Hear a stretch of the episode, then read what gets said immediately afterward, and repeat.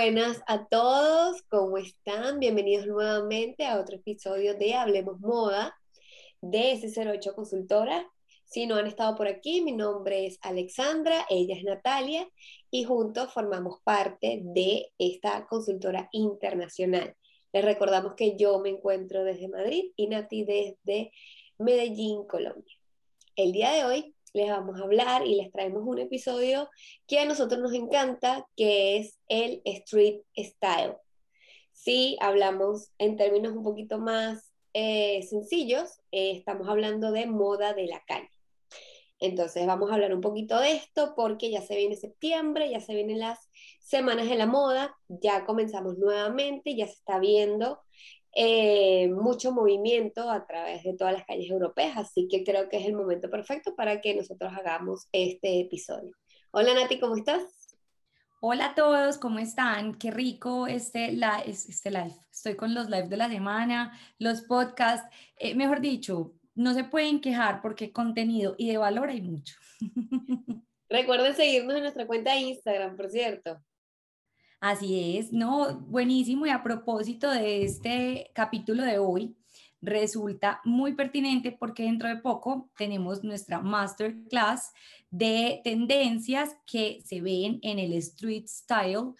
Recordemos para las personas que no saben, obviamente conocen qué traduce qué es street style, pero la connotación que esto tiene para el mundo de la moda y es que ahí es donde se validan las tendencias. Digamos que muchos componentes sociales, eh, muchas, eh, muchos acontecimientos hacen que la moda evolucione y esto se vea reflejado en muchas puestas en escena, en pasarela, pero finalmente el público es quien decide y valida las tendencias y las llevan a, a las calles como tal y estas empiezan a ser fotografiadas. Correcto, e incluso estaba leyendo unos artículos esta semana em, que hacían hincapié mucho al año 2020, ¿ok? 2020, em, que acabo de decir, 2020, que estaban hablando justamente del temor en ese momento de que se acabara el street style, pero a la vez estaban como que sumamente contentos porque eh, querían o sea, como que se dieron cuenta que en verdad el street style otra vez iba a surgir como esos movimientos de hace muchísimos años atrás. Entonces, ahorita van a saber un poquito más de por qué este análisis de que creían que ya se había medio acabado el street style gracias a los desfiles de moda, pero les comentamos. Como dice Nati, efectivamente, todo empieza gracias a la fotografía de moda. El pionero eh, fotógrafo es un neoyorquino llamado Bill Cunningham. Él empieza en los años 70 a realizar fotografías, ¿ok? Él empieza a realizar fotografías en la calle de personas que tienen sumamente estilo y personas que él eh, mostraban que él, decía que look tan cool y él lo mostraba. Él no paraba a ninguna persona para fotografiarlas, sino él estaba detrás de una cámara, él es muy reconocido. Vamos a ver si les damos una fotografía aquí.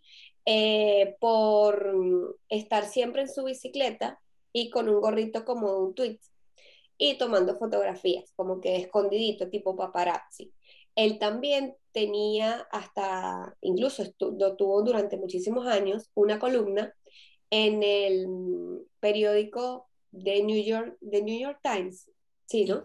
Sí, correcto, llamada On the Street. Entonces, él ahí mostraba y desde ahí empieza si bien es cierto, él no fue la primera persona en que empezó a tomar fotografías, eh, ya el fenómeno de tomar fotografías en la calle empieza 100 años antes, pero se habla de que él fue el pionero como tal, gracias a la columna que él coloca en el periódico. Entonces ahí es cuando se abre todo este mundo. ¿Qué pasa? Luego llegan los años 2000 y llega el fenómeno de eh, Sartorial Sartorialist. Nati lo Pero, pero yo creo, Ale, que nos deberíamos devolver como a principios de siglo, porque a pesar de que no era para una revista o para un medio en particular, digamos que empezando el siglo, entre 1905 y 1908 más o menos, ya en Londres se habla de fotografía de moda, de retrato de moda como tal, de retrato de moda en las calles, que son pues como dos cosas diferentes, y esto sucede en Londres, específicamente en Kingston. Eh, hablamos de un señor que lo pueden encontrar como Edward Linley.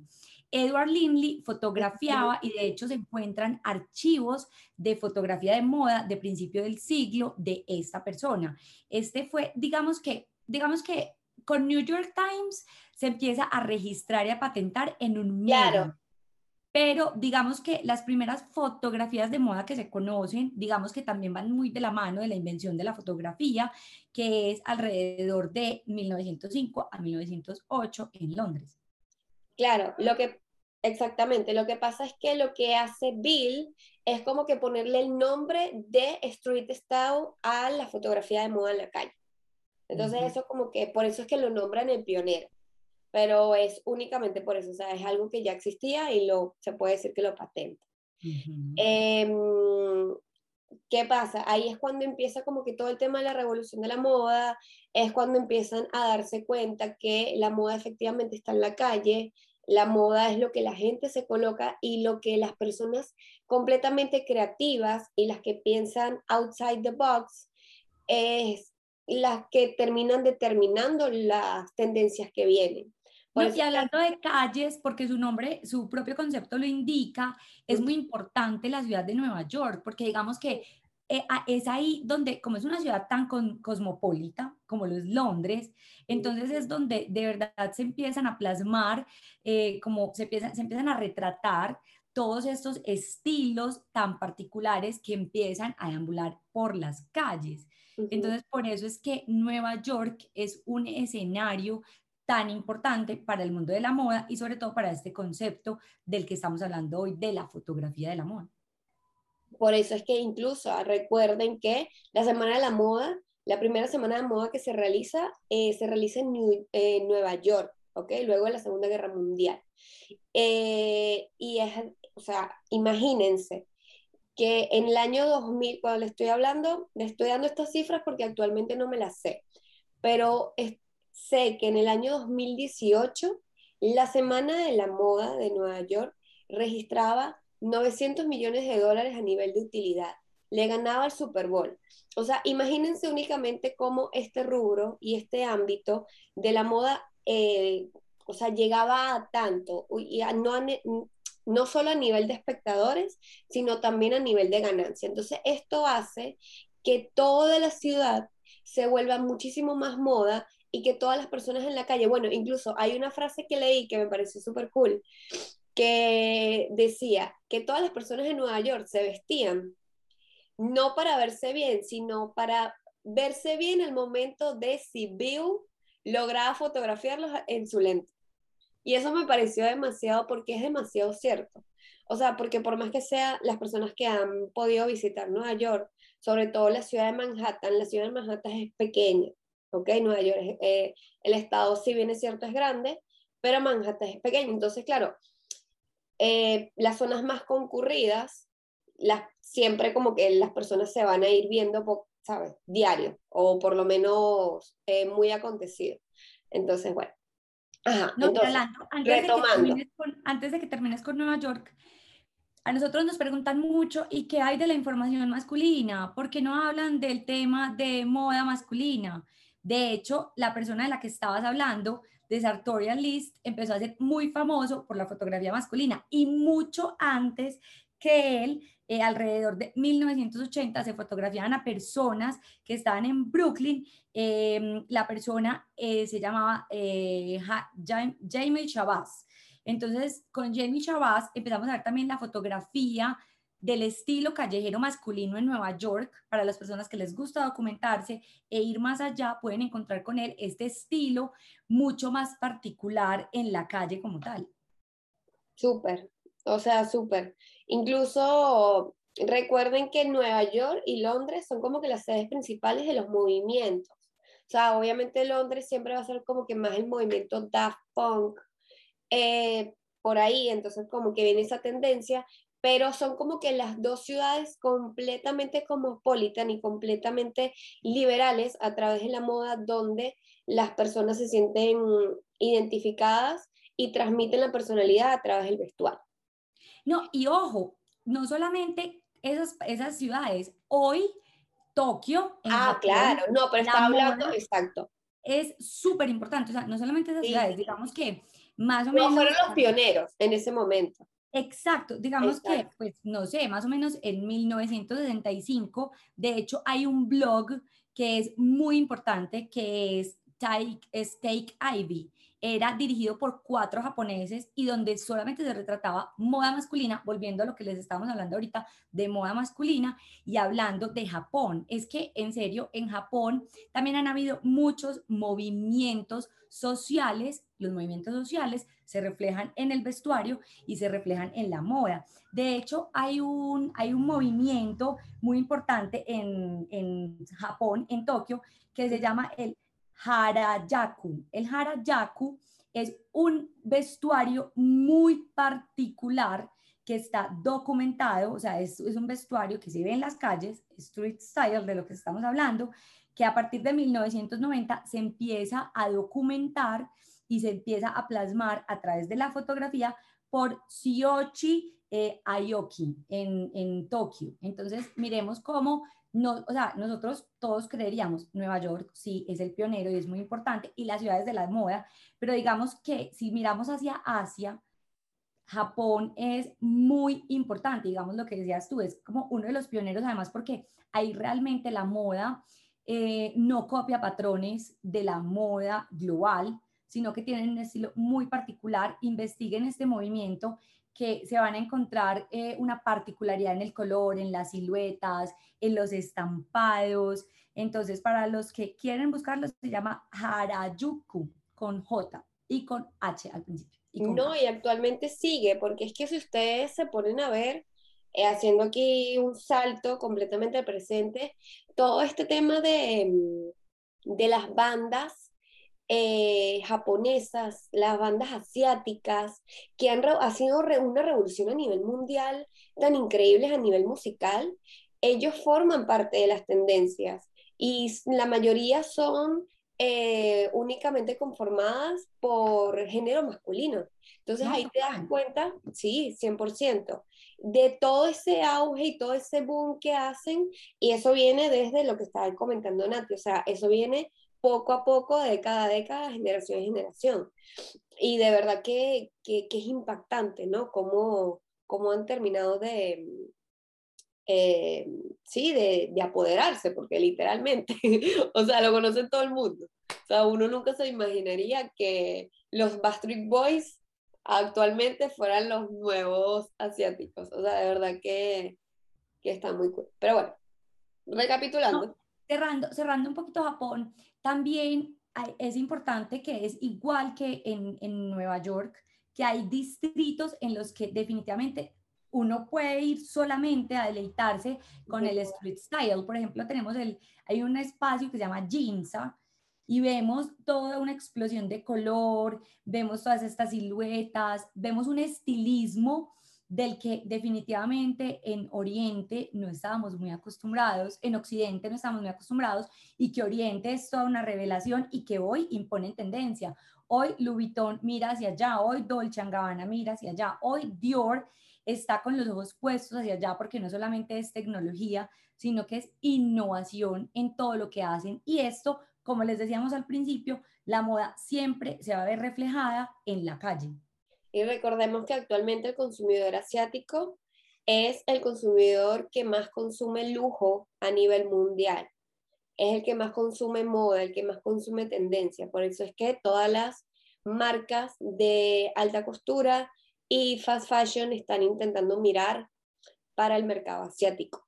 Entonces, como que vean el por qué siempre y es que recuerden, esto siempre lo decimos, pero a nosotros nos gusta repetirlo por quizás hay personas que no nos han escuchado, esta es la primera vez que nos están escuchando, la moda es la repercusión de todos los movimientos que se están viviendo en el momento. Entonces, como eso es lo que está pasando ahora, también las marcas tienen que ver. porque creen que esto ya lo dejamos para otro capítulo que se lo queremos traer? Pero todo el tema de gaming, todo el tema de juegos eh, a nivel de videojuegos, eh, eso es algo que se ve mucho en el mercado asiático y las marcas de alta costura, las marcas de lujo, ya la mayoría de ellas han empezado a realizar juegos y están ya montados en eso, entonces por algo Pero bueno, eh, no sé si quieres añadir algo más del mercado asiático, Nati. No, eso principalmente y primordialmente como para que no extendamos el tema y vamos como a los temas focales de este tema en el que hay dos protagonistas muy importantes, que es el fotógrafo de moda y la persona que es fotografiada. Exactamente, 100%. Entonces, lo que le estábamos hablando del año 2005, del fenómeno de Sar me, cuesta, me cuesta, demasiado decir eso, ¿no? ese fenómeno, no sé por qué. sí.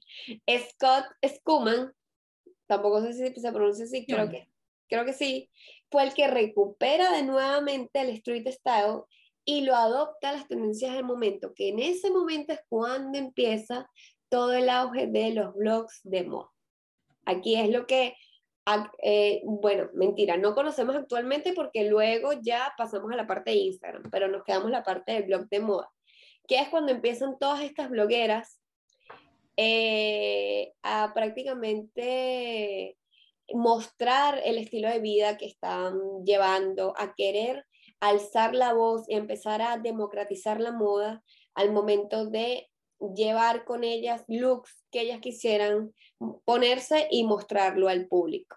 Y ahí es cuando la gente se empieza a sentir muchísimo más identificada eh, con ellas y las marcas de moda empiezan a darse cuenta de esto y empiezan a utilizarlas a través de sus estrategias de publicidad. Sí, pero digamos que ellas en un principio realmente no era algo comercial. Digamos que de hecho hay una, hay una persona que es editor, eh, hace editorial de moda, que es Susi Menkes, que ella es una de las primeras que les empieza a dar como esa importancia a esas blogueras de moda.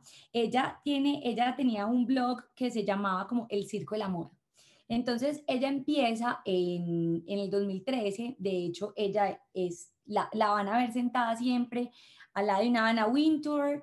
Eh, Menkes es muy importante en la fotografía y en la editorial de moda. Entonces, vamos a ver cómo con ella eh, se empieza a ver eh, todas estas blogueras que muchas personas empezaron a confundir con modelos, porque realmente eh, son personas que estéticamente y físicamente tenían todos esos atributos eh, de las supermodelos, pero que realmente no eran supermodelos, sino que eran personas que tenían un estilo muy particular para vestirse, que querían, como Ale les decía, democratizar la moda porque realmente no se vestían muy costoso, sino que siempre intentaban proyectar un estilo muy propio, un estilo muy particular y de hecho algo que va a volver y que, va, y que es tendencia hoy es resaltar piezas, eh, piezas antiguas, eh, piezas de estos second hand, eh, piezas emblemáticas de la moda, pero que cuentan historias pero que hoy esto fue evolucionando y que hoy empezaron a firmar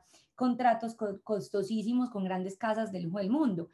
Un ejemplo, y yo pienso que una de las pioneras y más importante es The Blonde Salad, que es el blog de, de Chiara Ferragni, la milanesa, que de hecho no tiene nada que ver con el mundo de la moda, sus estudios, de hecho Chiara Ferragni es abogada, pero digamos que tenía un estilo muy particular y un buen gusto para vestirse. Entonces con Chiara Ferragni, el, el, imagínense que el movimiento de Chiara Ferragni con The Blonde Salad ha sido tan impresionante, ha sido tan grande que la Escuela de Negocios de Harvard lo tiene como un, eh, como, pues como un hito de investigación. Se investiga alrededor de este movimiento porque, claro, digamos que es algo que empieza como en el 2005 y que prácticamente en cinco años, al 2010, Chiara Ferragni ya era una personalidad que generaba unos ingresos eh, monumentales que la verdad no eran muy particulares dentro de las blogueras. Entonces recordemos que el street style se valida no solamente por el ojo de quien toma la foto, además porque como toda la fotografía de moda, cada, un, cada fotógrafo de moda tiene como una visión particular y quiere tomar esa fotografía eh, de, esos elementos muy particulares. Hay unos que son muy basados en, en, artículos de lujo, como son los accesorios, como las carteras, los zapatos, otros que, por ejemplo, se fijan mucho más en el estilismo. Digamos que no todos hacen total look. Hay unos que se, se especializan en diferentes, em, digamos que en, en diferentes conceptos de la moda o en diferentes objetos y de hecho, por eso, hoy por hoy, son los fotógrafos de un Vogue, de un New York Times, de un Elle. Entonces, cada uno, gracias a su especialidad, tenemos un Pat Domingo que es súper, súper reconocido en el mundo de la fotografía de la moda. De hecho, hay, hay algo muy importante y no solo hablando de particularidades de fotografía, y es que, por ejemplo, encontramos a Ari Seth, Ariset es especializada en tomar fotografías de personas adultas. Cuando yo hablo del nombre Iris Apfel, con seguridad que todo el mundo se le viene a la mente esos collares, esas pulseras. Eh, cuando hablamos, por ejemplo, de Linda Rodin, que también es, digamos que una, una, una influencer para las personas de cierta edad y que ponen de moda volver a tener esta edad. Entonces, miremos que cada fotógrafo tiene un público en particular. Para las personas interesadas en la fotografía de Ariset, pueden buscar en Advanced Style. Ella se especializa totalmente en estas edades. De hecho, hay un blog también que es para fotografía de esta edad, que es Icona Accidental, que también es una mujer que tiene cierta edad, entonces tiene un estilo muy particular con el que las personas, de hecho, más jóvenes se sienten identificadas totalmente. No, yo lo que quiero retomar es la parte de, lo que estabas hablando de Kiara y, de cómo empezaron todo el tema de las bloggers. Ellas en verdad empiezan a través de porque ellas querían hacer relaciones públicas. Ellas nunca vieron esta parte eh, a nivel profesional, ellas no la veían como a nivel monetario. Incluso la propia Kiara Ferragni era para realizar un poquito más de relaciones públicas. Sabemos que si pueden ustedes ver incluso el documental que ella tiene, si no me equivoco, lo tiene en HBO. No, en Amazon, en Amazon Prime. Ah, en Amazon, lo tiene en Amazon, un documental muy bueno, eh, te das cuenta de, de, todo lo que fue. Hay varias influencers que tienen ya muchísimos años, empezaron como blog de moda y ellas hablan de que ellas empiezan a realizarlo, sobre todo en una especie para hacerlo mm, como un portafolio porque la mayoría de ellas querían trabajar en revistas, la mayoría de ellas querían que eso fuera como su presentación ante para tener el trabajo de sus sueños. Entonces ahí es que empieza todo el tema de la moda callejera, lo que acaba de decir Natalia a nivel de toda la parte vintage. Utilizaban muchísimo, eh, por eso es que hablamos de que la moda es una evolución y la moda es cíclica. ¿Por qué? Porque empezaban a utilizar también vestuarios de que eran de o de la abuela, de la mamá, de la hermana. Entonces era una especie de yo puedo llegar a utilizar un look completamente elegante que me pueda parecer mucho a las casas de lujo, pero haciéndolo sumamente flexible y desde mi casa, ¿ok? Que es lo que eh, últimamente se puede decir que llegó un momento que criticaron, que era lo que yo estaba hablando al principio este, de este episodio, que decían que gracias con todo el tema que habíamos vivido en el 2020, como que el street style iba a volver a surgir, porque quizás ya las grandes marcas de moda eh, les daban como que el look completo a las influencers para que se pusieran. Entonces, como que ahora con todo este cambio de mentalidad, con todo este cambio de sostenibilidad, de eh, moda de segunda mano, vuelven nuevamente las personas a colocarse lo que tienen en casa, a ser un poquito más conscientes y por eso es que empieza otra vez este movimiento. También es cierto que cuando pasa la parte de los blogs de moda, es importante resaltar que pasa el fenómeno de Instagram. No podemos dejarlo a un lado porque es algo que sigue actualmente. Es algo que sigue, es algo que surgió y que el street está nuevamente vuelve a surgir eh, más hacia el público y es cuando empiezan las editoras incluso de las revistas de moda a posicionarse en Instagram con su street style. Y es cuando las personas empiezan y todavía a ser más reconocidas en el mundo de la moda y la gente que era,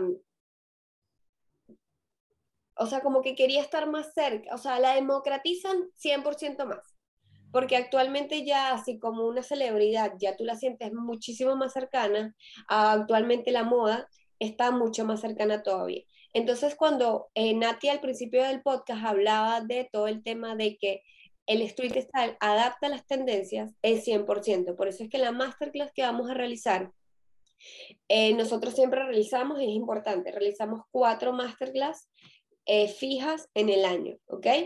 Dos hablamos de tendencias a nivel de pasarela y dos hablamos a nivel de street style. ¿Por qué las dividimos? Porque recuerden que el mercado latinoamericano es completamente distinto al mercado europeo. Entonces, para que las personas puedan adecuarse y las marcas puedan adecuar sus colecciones o si son buyers puedan comprar las prendas exactas para poder venderlas a su público objetivo, se necesita saber cuál es street style para validar cuál es la tendencia que está funcionando y que va a funcionar para el mercado latino. Entonces, esto es una forma de que ustedes ya sepan con seguridad y disminuir al por lo menos 80% el riesgo al momento de, la, la, de, la, de sus ventas. ¿Ok? Creo que es lo más importante para que ustedes lo tengan en claro de, por qué es tan importante conocer qué es lo que se está viendo en las calles europeas e incluso en las calles americanas.